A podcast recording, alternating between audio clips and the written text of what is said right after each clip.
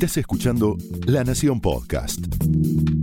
A continuación, Andrés Hatum te lleva de paseo por el mundo profesional para pensar, reflexionar y actuar en carreras extraordinarias para gente común.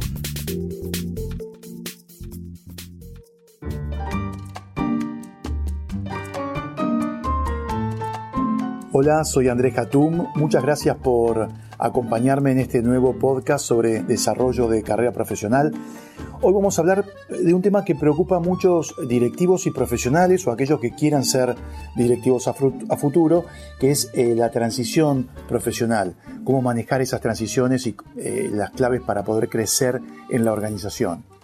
Una pregunta que todos los profesionales en algún momento nos hacemos, ustedes se hacen, es em, en qué hay que seguir formándonos para no quedar afuera del mercado laboral. Eh, para ello hay que entender las distintas etapas de, la carrera ejecutiva y sus transiciones. La formación básica eh, profesional que, uno tiene va a determinar en parte el perfil de esa persona y en qué va a tener que focalizar su desarrollo futuro. Ahora bien, eh, las carreras de base son importantes. No necesariamente vamos a seguir el camino de esa carrera porque uno no sabe qué nos depara el mercado laboral y menos el mercado laboral local que es impredecible, ¿no es cierto? Em, pero, por ejemplo, un ingeniero industrial puede terminar siendo jefe de producto de una multinacional que fabrica pañales. Eh, ¿Fue preparado para esa función? Probablemente no, o seguramente no, y además el ingeniero ni siquiera se imaginaba que iba a terminar vendiendo pañales, pero sucede, y esto lo pongo porque es un caso real.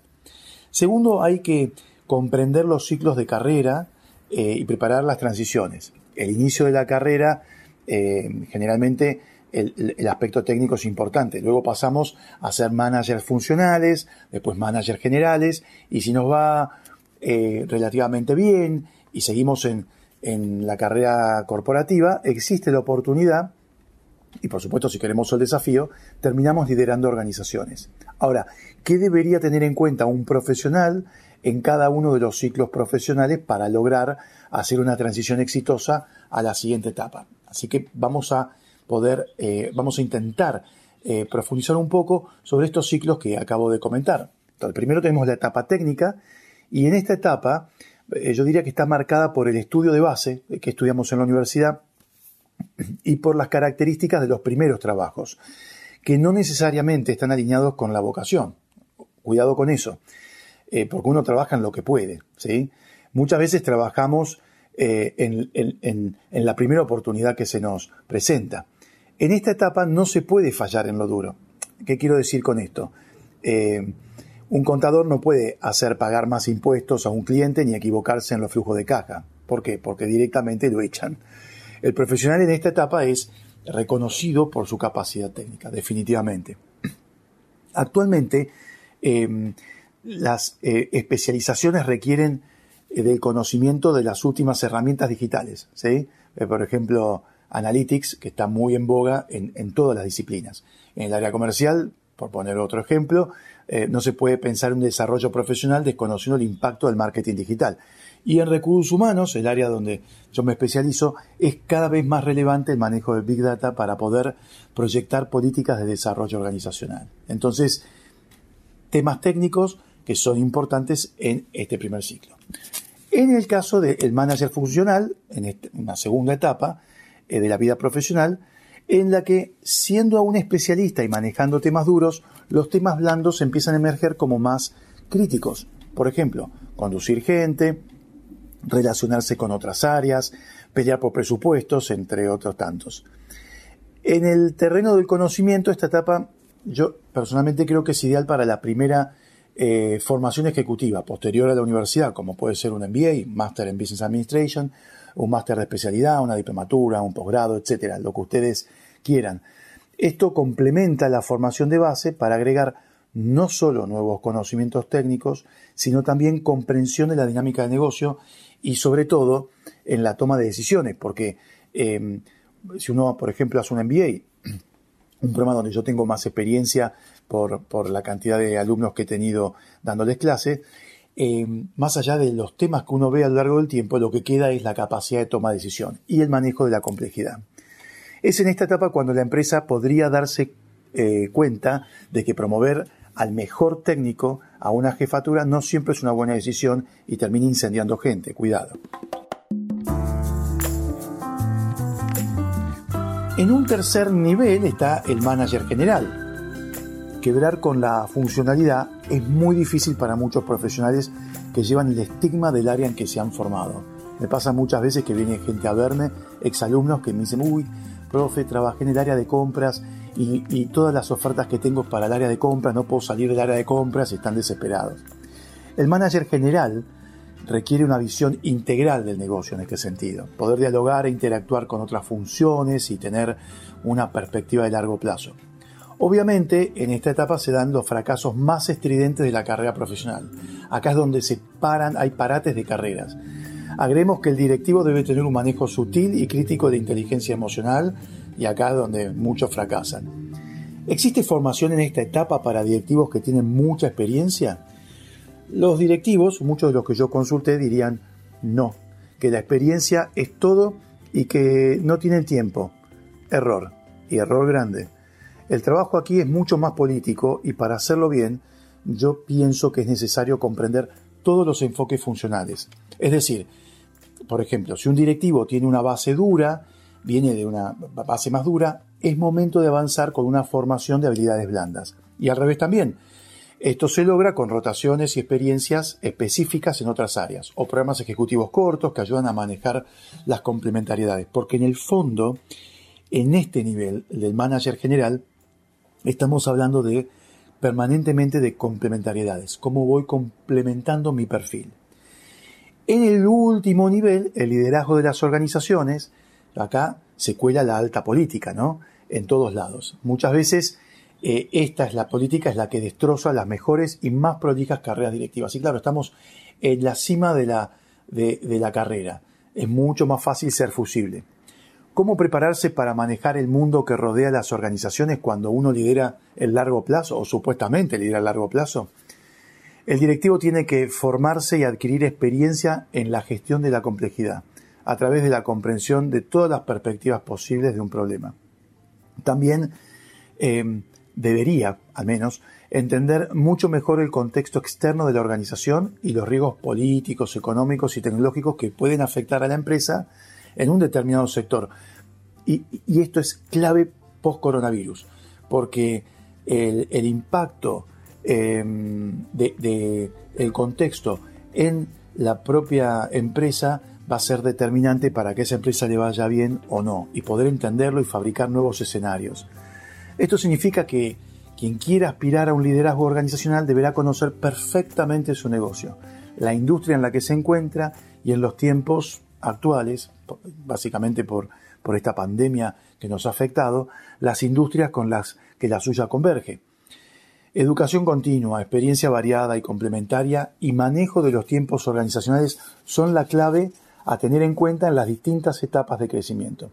El manejo ordenado de las transiciones es crítico para lo que muchos llaman éxito profesional, si es que quieren hablar de éxito. ¿sí?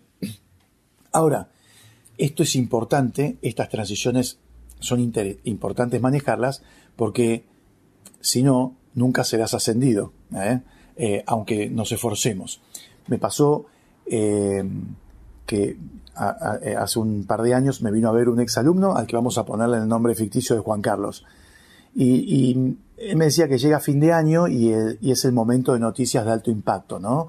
En su empresa al menos, el bonus y las promociones, como pasa en muchas compañías en las que trabajamos. Y en el caso de Juan Carlos, él estaba convencido de que su promoción estaba garantizada. El feedback de su jefe había sido bueno, como siempre.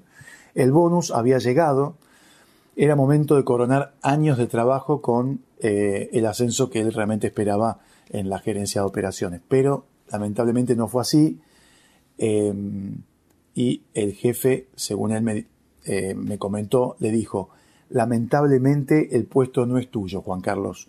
Con vos todo bien, pero la dirección considera que aún no tenés las competencias para la posición.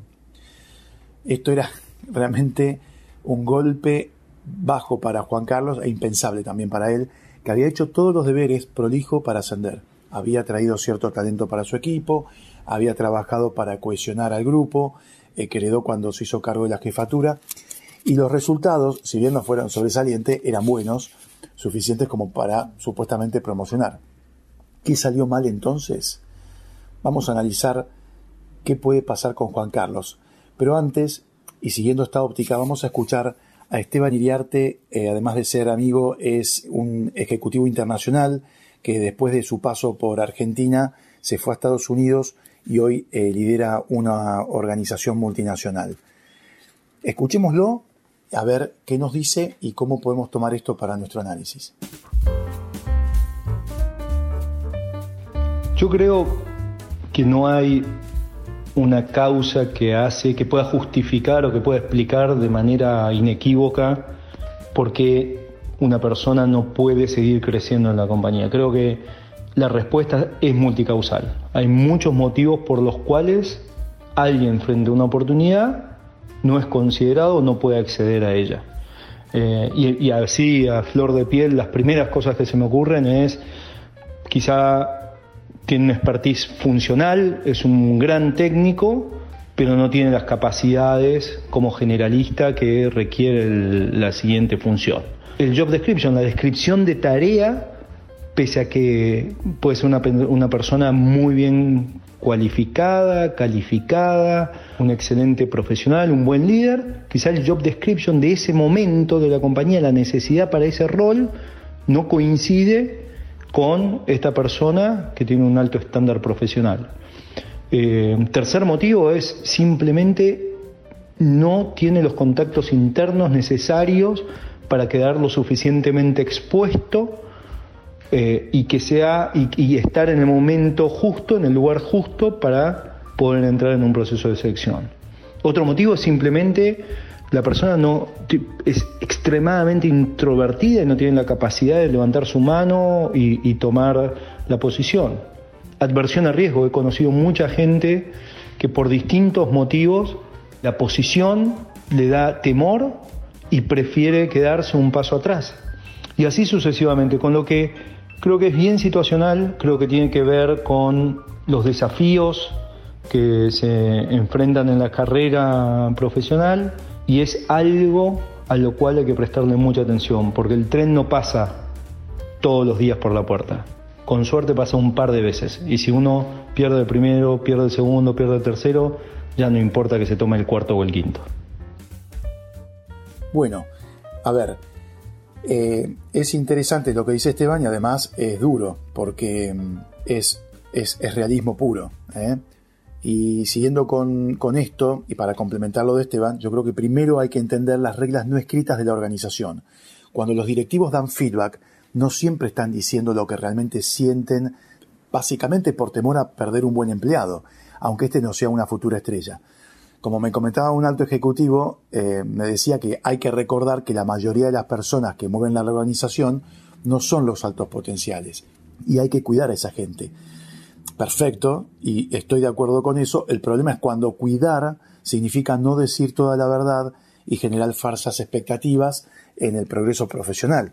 Y esto eh, desmotiva absolutamente a cualquier persona. Además de los códigos internos de las empresas, hay que tener en cuenta que el avance de la carrera profesional requiere ir puliendo competencias, así como dar importancia a dimensiones que al inicio no son tenidas en cuenta. Ese inicio nos pide fundamentalmente competencias técnicas, como les comentaba anteriormente. Esto es algo puramente cognitivo que aprendemos estudiando y perfeccionándonos en el aula en el momento de nuestra carrera profesional. Pero cuando avanzamos en la carrera comienzan a perfilarse otras dos dimensiones, la de las relaciones interpersonales y la de la gestión. Las relaciones interpersonales necesitan que se trabaje sobre la inteligencia emocional para poder llegar a niveles de autoridad con el equipo. Y la gestión, sin embargo, está basada en la experiencia del candidato para poder manejar recursos valiosos y escasos. Para reforzar esta idea, eh, y lo que venimos analizando, en el inicio de carrera, las competencias técnicas son lo más importante. A medida que ascendemos en las responsabilidades y las complejidades en las organizaciones, toman más relevancia las, em, lo que serían las relaciones interpersonales y la capacidad de gestionar. Ahora, ¿dónde se adquieren esas competencias? las técnicas, producto de estudio, las relaciones interpersonales de la inteligencia emocional y la capacidad de gestión de la experiencia. Y muchas carreras quedan a mitad de camino justamente por no saber o no entender qué competencias se requiere en cada momento de la vida profesional, por lo cual es importante que el directivo, el profesional, vaya armando su portfolio de carrera incorporando las competencias que él o ella cree que son importantes para el futuro. Bien, quien quiera llegar a ocupar cargos gerenciales tiene que entender cuáles son esas competencias para no quedarse fuera de la promoción. En la dimensión de las relaciones interpersonales, el inicio de carrera pide que se pueda colaborar y trabajar en equipo. Pero en funciones ejecutivas más relevantes, esa misma dimensión exige ser integrador o desarrollar gente y poder ser un buen mentor. Ahora, para la gestión directiva, el inicio profesional eh, requiere que se tenga sentido de logro y que se generen soluciones. Sin embargo, la misma dimensión le pide al ejecutivo más experimentado que em, va a adquirir, por supuesto, mayores responsabilidades, otras competencias, como dirigir, monitorear, pensar estratégicamente y comunicar asertivamente. Para eh, John Bison, que es un experto en este tema, además de todo lo expuesto, las decisiones de nombramiento para la alta dirección dependen de tres categorías de destrezas. Escuchen bien porque es interesante eh, como una perspectiva complementaria. Y él dice, aquellas que, no, que son no negociables, sin las cuales eh, no lo considerarán a uno para el ascenso, los factores de veto, que lo eliminan como candidato incluso, si está, por más que esté calificado en los demás aspectos, y los factores centrales de selección, que determinan quién obtiene el puesto. Los modelos de competencia para el liderazgo normalmente no hacen estas distinciones y la mayoría de ellos no son explícitos respecto de cómo se deben demostrar las habilidades en diferentes niveles. A modo de ejemplo, con, los factores que John Bison eh, usa. Factores no negociables podrían ser tener una performance sólida, ser una persona ética y poder liderar. Los factores de veto están, podrían estar relacionados con la habilidad interpersonal, eh, o una carencia justamente de habilidades interpersonales y no tener una visión global de negocio. Y finalmente, los factores centrales de decisión son aquellos focalizados en el pensamiento estratégico, la capacidad de atraer talento, generar capacidad de innovar y cambiar y ser un buen líder que influya en la organización. Dicen que em, eh, Charles Revson, un emprendedor muy famoso, van a ver por qué, porque creó la empresa de cosméticos eh, Revlon, que llevó a ser una empresa líder en su industria, podría distinguir entre diferentes sombras de negro. Una habilidad eh, particular, incluso entre las personas que trabajan con colores. Esta habilidad es crítica para hacer evaluaciones de diferentes tipos. Por ejemplo, una cosa es decir que un ejecutivo es bueno con las personas y otra diferente es decir que ese ejecutivo se da cuenta de que alguno de sus reportes directos no encuentra más desafíos en su trabajo. Es la diferencia entre ver el color negro o matices de negro. Estas habilidades son resultados de práctica y entrenamiento. La práctica deliberada nos ayuda a adquirir una habilidad específica que requerimos para ser únicos en un área determinada. A ver, y a todos los Juan Carlos que están por ahí, como el ejemplo eh, que pusimos en, este podcast, habría que ver cuáles son las competencias eh, que le falta o que le faltó en este caso a, mi, a mi amigo Juan Carlos y si las transiciones de carrera son las adecuadas. Y muchas veces esto también tiene que ver con entender y darse cuenta las propias limitaciones en el, en el mismo desarrollo de carrera. Estamos em, sobreestimando las competencias de eh, las relaciones interpersonales y las capacidades de gestión. Estamos sobrevalorando las competencias técnicas que nos están impidiendo poder ver otro plano, otras dimensiones de la realidad en, cuanto al liderazgo se refiere. De eso se trata eh, generar transiciones de carrera ordenadas y que nos permitan llegar a donde querramos llegar. Algunos querrán ser líderes de una organización, otros querrán simplemente ser felices. simplemente eso. Muchas gracias por acompañarme en este nuevo podcast y nos vemos en el siguiente. Muchas gracias. Esto fue Carreras extraordinarias para gente común. Podcast exclusivo de La Nación. Escucha todos los programas de La Nación Podcast en www.lanacion.com.ar. Suscríbete para no perderte ningún episodio. Estamos en Spotify, Apple Podcast, Google Podcast y en tu reproductor de podcast favorito. Seguí escuchando La Nación Podcast.